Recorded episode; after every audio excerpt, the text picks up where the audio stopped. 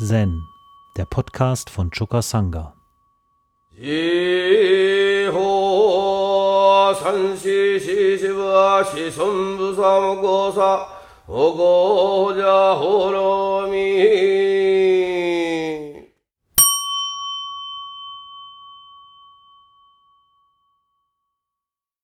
Wir sind noch bei den Zielern 6 bis 10 und Ihr kriegt jetzt erstmal meine Langfassung des siebten Zielers zu hören. Das siebte Zieler, das heißt in unserer Kurzform, mich nicht selbst durch Verunglimpfung anderer loben. Das ist schon ein bisschen so durch. ein bisschen schwierig ausgedrückt, ja. Okay, also ich habe das jetzt so gefasst. Des Leides für die Gemeinschaft bewusst, das durch Verunglimpfung anderer, um sich selbst zu loben, entsteht, gelobe ich, wertschätzend über andere zu sprechen, und die Beiträge zu würdigen, mit denen sie mein eigenes Wohl oder dasjenige der Sangha fördern.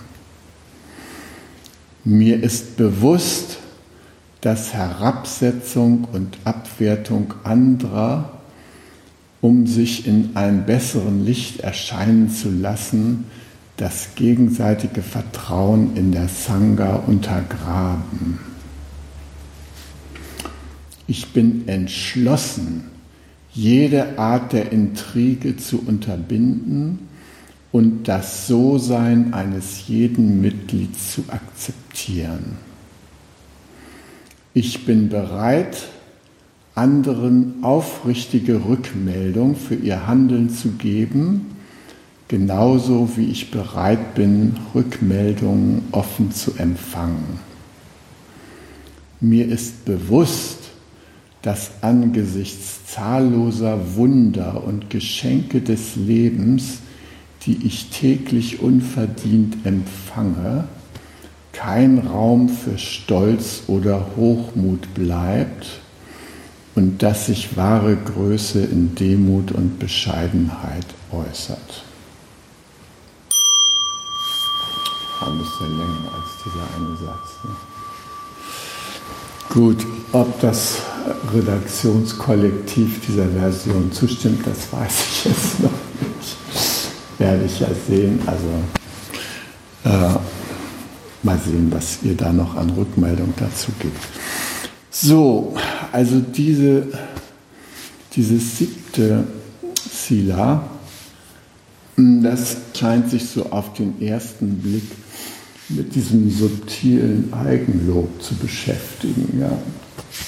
was so manche Leute so ausstreuen, ja, indem sie ähm, doch kritikwürdiges Handeln anderer zur Sprache bringen und dabei gleichzeitig durchblicken lassen, dass sie die geeignete Person an der Stelle gewesen wären, äh, der sagen wir mal, dieses kritikwürdige Verhalten nicht passiert wäre und so.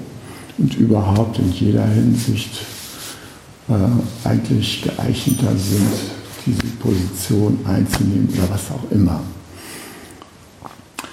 Das äh, spielt natürlich in jeder von Lehrern geführten oder Lehrerinnen geführten Sangha immer wieder eine Rolle. Ja, da wird so ein bisschen gebuhlt um die Anerkennung des Lehrers oder höher stehender äh, Sangha-Mitglieder. Und das führt zu eigenartigen Verhaltensweisen, äh, dass man irgendwie subtil andere versucht herabzusetzen und abzuwerten. Ich habe ja zehn Jahre lang immer Marshall Rosenberg hier erlebt, im Lebensgarten, der immer einmal im Jahr kam für so eine Intensivwoche äh, unseres, unserer Mediationsausbildung. Und dann war der Saal voll mm, mit 100 oder 120 äh, Teilnehmer und Teilnehmerinnen. Und natürlich machten sich die Teilnehmerinnen vor allen Dingen auch Gedanken über das Beziehungsleben von Marshall. Man wusste, seine Frau, äh, die es zwar gab, ja, spielte irgendwie nicht so eine große Rolle in seinem Leben. Äh, da gab es andere Personen, die waren irgendwie dichter an ihm dran und ähm, naja, schlussendlich war er von seiner ersten Frau geschieden und erschien mit seiner zweiten, relativ jungen, mexikanisch, äh, mexikanischen Ursprungs, sie kam aus New Mexico, ähm, Valentina, ein äh, wunderbar anzusehende äh, Gestalt, ja, die ihn begleitete und die zum Ärger der Gemeinde, wenn Marshall mit jemandem arbeitete, dessen Arbeit unterstützte mit, mit Reiki, indem sie äh, die Energie im Rücken hielt oder womöglich den anfasste oder wie auch immer. Ja. Das fand also kein großes Wohlgefallen. Und überhaupt war sich insbesondere der weibliche Teil seiner Anhänger mehr oder weniger einig, dass also diese Frau eigentlich nicht so richtig zu ihm passt. Ja. Und das haben die auch immer wieder zum Ausdruck gebracht. Also da war so, so eine Welle der, na, musste das denn noch sein und so, ja, diese Art von also es wurde ihm nicht so herzlich gegönnt, was er da jetzt so mit sich gebracht hat. Ja. Also das ist so diese Energie, die dann dieses ähm, Abwertungsgeraune in Marsch setzt, ja, wo sich Leute einig sind, also diese Person passt eigentlich nicht hierher oder ähm, und da wären doch ganz andere geeignet, zum Beispiel ich. So. ja. Na, gut, und das habe ich eben auch manchmal erlebt in der, in der Zen-Sangha. Und das finde ich alles noch einigermaßen harmlos angesichts einer wirklich krassen Verunglimpfung anderer, um sich selbst zu loben, die auch die Geschichte des Buddhismus durchzieht. Und was ich meine damit ist die tendenzielle Abwertung des Weiblichen oder überhaupt von Frauen als ähm, befähigte Nachfolger des Buddha oder so. Da, da gibt es eine Tradition der ähm, der Herabsetzung, die äh, sowohl subtil als auch offensichtlich in Japan stattfindet. Also ich war erschrocken, als der Roshi sein, äh, seine Einsetzung als Kansho des äh, Hokuchi-Tempels feierte. Da waren 800 Personen eingeladen, im, im Wesentlichen äh, buddhistische Mönche und auch vier Nonnen, ja, die aber als solche kaum noch zu erkennen waren. Also hätte mir nicht jemand gesagt, das ist eine Frau, hätte ich die auch durchgehen lassen, aber als Mönch mit weiblichen Zügen. Ja. Also die war nicht, die hat nicht mehr das Weibliche irgendwie so äh, durchscheinen lassen. Das hat mich damals sehr befremdet, ja. Das dass doch bei so einer wichtigen Zeremonie das irgendwie das Weibliche gar nicht willkommen war. Ja? Und ich weiß, dass der Roshi ein Förderer der Frauen war. Er, er hat in seinen Tempel Frauen eingeladen, mit ihm Koranarbeit zu machen. Und er hatte deshalb Ärger im Yoshinji, weil die Klosterverwaltung vertrat den Standpunkt, Myoshinji ist ein Männerkloster, dann Frauen nichts zu suchen. Ja? Die sollen in ihre Frauenklöster gehen. Und die gibt es ja kaum. Ne? Also, ähm, so, und darüber hat sich der Roshi hinweggesetzt. Das hat unter anderem dazu beigetragen, dass er dann später äh, den Hokoji-Zweig übernommen hat, obwohl er genauso gut für vier Jahre höchster Abt des, des Myoshinji hätte werden können. Er stand da schon immer an. Ja. Also da hat er den, den Hokuchi gewählt, weil er da auf Lebenszeit äh, höchster Abt wurde und weil er da eben auch eine größere Bestimmungsfreiheit, was diese Frage anging, hatte. Die haben das akzeptiert, die waren froh, dass die Sendung überhaupt wieder eröffnet wurde, dadurch, dass der Roshi ins Hokuji kam und äh, da konnte Helga Miller kommen und Anna Barzilai und Helga Seweke und wer auch immer da war, willkommen an Frauen zu, mit ihm zu praktizieren. Ne? Ja, und äh, trotzdem ist, gibt es in der buddhistischen Tradition diese Abwertung und eben auch regelrechte Verunglimpfung von Frauen. Ja? Das ist irgendwie äh, schon fast eine systemische Verunglimpfung. Ja. Also ähm, ich erinnere mich genau, als äh, wir hier Gensan, Kosan und Yuchi-san hier hatten, um mit uns in der Choka-Sangha, hm, Choka-Sendo 1996 ähm, zu praktizieren. Ja, da, äh, da hatte ich Annat gebeten, äh, sie sollte das Kind hin anleiten. Und, und dann haben die Japaner, die wollten dann nicht hinterhergehen, ja, die fanden das unter ihrer Würde, ja, hinter einer Frau herzudackeln, so ein Bild hatten die ja, das, das geht ja nun gar nicht. Und die, haben sich nachher beim Tee, haben sich darüber äh, mokiert und wie man das äh, ihnen zumuten konnte und so. Also war wirklich für mich krass, das zu erleben. Ja. Und ähm, naja, also da liegt noch eine gewisse Arbeit vor den Japanern, da andere Stellung dazu zu beziehen. Und genauso in der ähm, Theravada-Tradition des Buddhismus, da, da gibt es ja auch die Abwertung des Weiblichen und der Frau also ähm, wenn eine Frau erleuchtet werden will, dann muss sie erstmal äh, ein verdienstvolles Leben führen. Dann kann sie äh, möglicherweise als Mann wiedergeboren werden.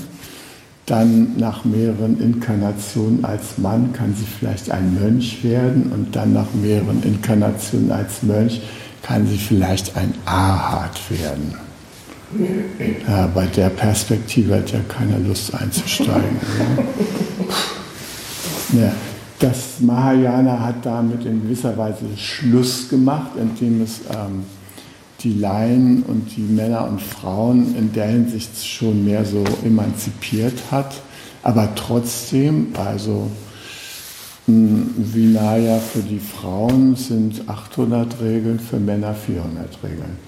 Und ähm, der Buddha hat ja auch nicht ohne Weise, weiteres Frauen zugelassen in seine Sangha.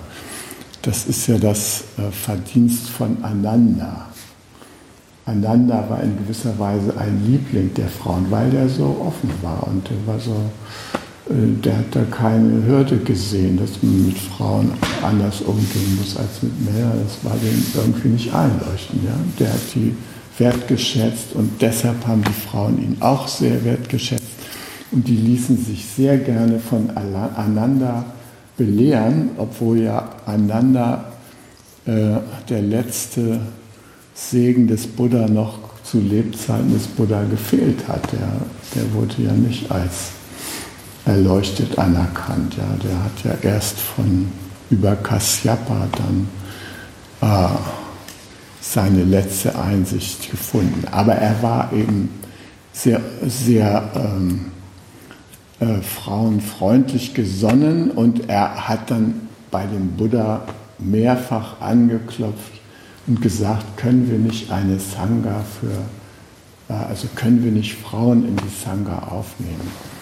Und zwar äh, hat er damals ähm, die Ziehmutter des Buddhas, seine Mutter war ja bei der Geburt gestorben, aber äh, seine Ziehmutter Gautami, die hat er, äh, auf die hat er hingewiesen, hat gesagt, Mensch, dich doch groß gemacht, also warum sollte ich denn nicht hier zu unserer Sangha gehen? Und die hatte darum gebeten. Herr, da ist der Buddha so in sich gegangen und schlussendlich hat er gesagt, okay, das wird zwar wahrscheinlich Probleme geben in der Sangha, weil wenn Männer und Frauen zusammen sind, das ist dann nicht so einfach, als wenn da nur Männer sind. Ja, so hat er das gesehen. Aber er hat dem schlussendlich zugestimmt und wie gesagt, äh, Frauen mussten aber noch extra Regeln auf sich nehmen, um dazu zu gehören. Naja, und ähm, wir haben ja auch wenige Koans, in denen Frauen überhaupt vorkommen. Ja, also äh, da bei der Erleuchtung von Toxan, der, der da zu Ryutan kommt, da, äh, da da kommt der weise Gelehrte Toxan einen ganzen Studien über das Diamantsutra, da alles mit. Ja. Zu der Zeit gab es 80 Kommentare in China zum Diamantsutra und er war dabei, den 81. zu schreiben. Ja. Und er war dabei, ähm, Heretiker zu verfolgen. Es wird in Koran 28 berichtet, er ist Toxan, straight. War so die buddhistische Inquisition damals. So war der unterwegs und ähm, da kommt ja diese Geschichte, wo er da an so einem Kiosk vorbeikommt. Ja? Kiosk heißt auf Chinesisch übersetzt den Geist erfrischen. Ja, so ein Imbiss. Geist erfrischen. Hier kannst du deinen Geist erfrischen. Ja? Wir sagen da Imbissbude, ja, und die sagen da Geist erfrischen. So eine Teebude. Da sitzt also so eine Frau drin und der Toxan kommt da an und dann sagt sie, oh, äh, was riecht denn der Ehrwürdige da mit sich? Ja, und dann sagt sie, ja, äh, das sind äh, Texte zum Diamantsutra, Auslegungen und so, mit denen ich mich die ganze Zeit beschäftigt habe und so. Und dann sagt die äh, Frau zu ihm, ach, interessant. Na, da bin ich aber gespannt. Welchen Geist wollen Sie denn erfrischen? Im Diamantsutra heißt es doch, es gibt weder einen Geist der Vergangenheit, noch einen Geist der Gegenwart, noch einen Geist der Zukunft. Welchen Geist möchtest du denn hier erfrischen? Und der weiß da keine Antwort drauf. Ja? fällt ihm nichts zu ein. Äh, und dann in seiner gewissen Hilflosigkeit fragt er, gibt es hier in der Nähe einen Lehrer, den man da äh, besuchen kann? Ja, und dann sagt sie, ja, hier fünf Meilen weiter, da ist Ryutan Osho, den kannst du besuchen. Und äh, dann landet der ja auch schließlich bei Ryutan und dann haben die da ihr Gespräch und so weiter und so fort.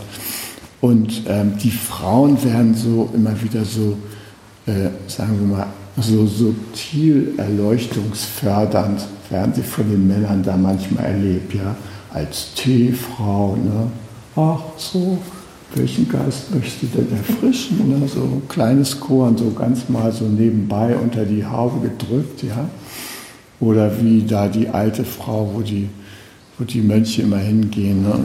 wo Joscho die alte Frau da prüft, ne? Korn 31 Munka.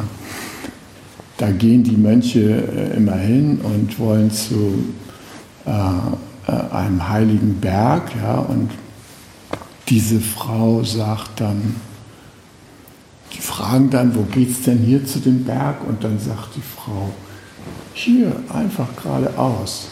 Und dann drehen die sich um und machen sich auf den Weg und dann sagt sie, auch schon wieder so ein ehrwürdiger Mönch, der diesen Weg macht. Und alle sind dann irritiert, ja, und denken, was hat die mir da hinterhergerufen und was soll das und so. Ne?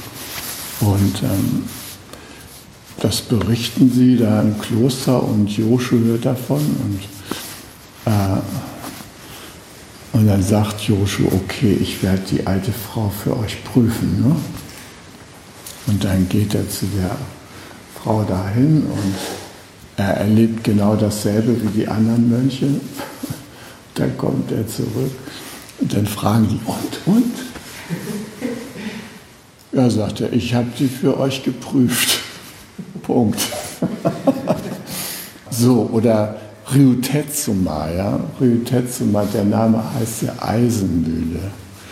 Also, das war eine Nonne, äh, eine Schülerin von Isan Osho. Und ähm, die hatte was sehr äh, Freizügiges oder äh, Unbefangenes im Umgang mit Zen-Leuten, ja, auch mit ihrem Isan. Und die anderen hatten absolut die, äh, die Motten, die wollten nicht mit ihr in irgendein Dharma-Gefecht oder sowas kommen, weil sie, wie gesagt, gnadenlos sie überführt hatte ihres Kleingeistes, ja, und oder beim, beim äh, Vimalakirti Sutra, ja, also das ist ja so der Öffner für die neue, für das neue Ideal des äh, Bodhisattva im Mahayana. Ähm, da gibt es ja auch die schöne Geschichte, Vimalakirti ist krank. Vimalakirti war ein Laienschüler des Buddha, der unterhielt sich gerne auf dem Marktplatz mit den Mönchen und eines Tages war der krank. Und zwar war nicht Vimalakirti als Person krank, sondern er war krank, weil die Welt einfach krank war. Deshalb war er krank, ja. Nicht hat gelitten an der Krankheit der Welt. Und ähm, der Buddha wollte gerne, dass äh, jemand ihn besucht, mal nach seinem Befinden fragt und äh, mal so guckt, also was ist denn jetzt ähm, mit ihm, wie sieht es aus, wann ist er wieder gesund und so. Und der hat dann äh, von seinen zehn wichtigsten Mönchen, hat er die der Reihe nach befragt, äh, ob die jetzt mal bereit sind, dazu Vimalakirti zu gehen und äh, die haben alle irgendeine Ausrede. Ah, es passt jetzt gerade gar nicht und so Und Buddha konnte sehen, die haben alle Angst, dem Vimalakirti zu begegnen. Ne? Und ähm, schlussendlich hat der Buddha einfach alle zehn auf einmal hingeschickt. Ja? Manjushri, alle Subhuti, alles musste dahin. Ja? Und dann kamen die zu Vimalakirti, der ja nun krank da niederlag. Und Vimalakirti hat sie gleich gefragt, also was ist der Eingang zum einzigen einigen Tor der Einheit? Ah, jeder hat da irgendwas gesagt, ja. Und zum Schluss haben sie Vimalakirti gefragt, was ist es denn? Und Vimalakirti saß da und hat geschwiegen. Das sogenannte donnernde Schweigen des Vimalakirti, mit dem alle diese Äußerungen von den anderen zehn Mönchen des Buddhas sozusagen vom Tisch gefegt wurden. Ja? Und ähm, ah, die anderen haben gesagt, haben wir ja schon geahnt, ja, das ist natürlich kein. Vimalakirti beherbergte aber außerdem noch eine Deva bei sich, eine Göttin. Und die hat sich darüber mokiert, dass keine einzige Frau mitgekommen war. Ja? Äh, äh, da hat sie gesagt, äh, wie ist denn das und so weiter. wieso keine Frauen, ja? Und hm, die Mönche, ja, die sind so anders als wir und so. Daraufhin hat die Deva die zehn Mönche mal kurz in Frauen verwandelt und hat sie gefragt, und? Was ist denn nun der Unterschied? Ja? Könnt ihr den mal berichten? Konnten keinen Unterschied nennen. Ja? Also diese Geschichte war auch so ein Türöffner in Richtung, komm, akzeptiert das Weibliche endlich mal in der Sangha und so. Ne? Also es ist eine wirklich schöne Geschichte, wie Malakirti Sutra. Es gibt einige Geschichten, aber so richtige Koans gibt es nur wenige. Und hier habe ich eins für euch, das ich euch mal kurz vorlesen will. Äh, das handelt von Yoshihime. Also Yoshihime war eine Nonne in Tokeiji und die Tochter eines Generals. Sie war sehr stark und trug den Spitznamen Teufelsmädchen. Sie wollte den Lehrer im Kloster Engakuchi sehen, aber der Torhütermönch, Torhütermönch versperrte ihr den Weg mit dem Ausruf, welches ist das Tor, durch das die Buddhas in die Welt kommen? Yoshihime packte seinen Kopf, zwang ihn zwischen ihre Beine und sagte, Sie, Sie! Der Mönch sagte, in der Mitte, da ist ein Duft von Wind und Tau. Yoshihime sagte, dieser Mönch, er ist nicht imstande, das Tor zu bewachen. Der soll sich lieber um den Garten kümmern. Der Torhüter Hüter rannte in den Tempel und berichtete dies dem Diener des Lehrers. Der sagte, lass mich sie auf die Probe stellen. Also ging der Diener zum Tor und fragte sie noch einmal, welches ist das Tor, durch das die Buddhas in die Welt kommen? Yoshihime packte seinen Kopf, zwang ihn zwischen ihre Beine und sagte, sieh, sieh! Der Diener sagte, die Buddhas der drei Welten kommen, lichtspendend. Yoshihime sagte, dieser Mönch ist einer, der das Auge hat. Er sah, wie die 84.000 Tore alle aufgestoßen wurden. Wollte ich euch doch nicht vorenthalten, dieses Korns, wo es mal ein bisschen direkter zugeht. Engakuchi ist einer von den ähm, Tempeln, also den Haupttempeln aus der Kamakura-Zeit. Ja? Engakuchi heißt äh, Tempel der vollendeten Erleuchtung. Und übrigens ähm, hier die Pagode in Hannover, die hat auch die Schriftzeichen Engakuchi. Also wenn man das Japanisch liest, heißt sie Engakuchi, die heißt ja irgendwie anders. Ne? Mir fällt gerade der vietnamesische Name nicht ein. Aber das ist nur vietnamesisch ausgesprochen. Also Engakuchi. Tempel der höchsten Erleuchtung. Und die äh, Yoshihime, die war Nonne im Tokeji, heißt es ja hier. Der Tokeji, hm, das ist der hm, äh, Tempel des östlichen hm, Glanzes oder so ähnlich. Ja, Tokeji, der ist da irgendwie fünf Minuten vom Engakuchi entfernt und war eben so ein Frauenkloster. Ja? Und die Yoshihime, die wollte gerne den Abt des Engakuchi sehen und mit ihm sprechen. Wahrscheinlich kannten sie sich schon irgendwie. Ja? Also, und dann kommt da so ein Türsteher, ne? so, so ein Parkwächter, sowas in der Art. Ja? Ah, er soll dann feststellen, ob die Leute geeignet sind und schon so weit sind, dass sie so einen Tesho von dem Roshi da vertragen. Ne? Der hält dann jetzt einen öffentlichen Vortrag. da ist da einer, der soll da jetzt, na, ja, der soll das Tor bewachen. Naja, dann mal Prost Mahlzeit. Ja. Dann wird das Tor da gleich zum Gegenstand der Unterhaltung gemacht. Eben auf diese drastische Weise. Und das ist so interessant, dass dieser Aspekt so irgendwie, das, da wird immer so dieser ganze Unreinheitskram und sowas drum gefaselt. Das ist so furchtbar. Äh, und das bedauere ich. Und unsere christliche Tradition, jeder weiß, dass Jesus gezeugt wurde von einem römischen Centurio und, und Maria. Ne? So. Äh, das ging natürlich nicht durch ja, in der Geschichtsschreibung, die offizielle. Ne? Nee, das musste der Heilige Geist sein. Ja? Der kam da vorbeigeschwirrt. Ne?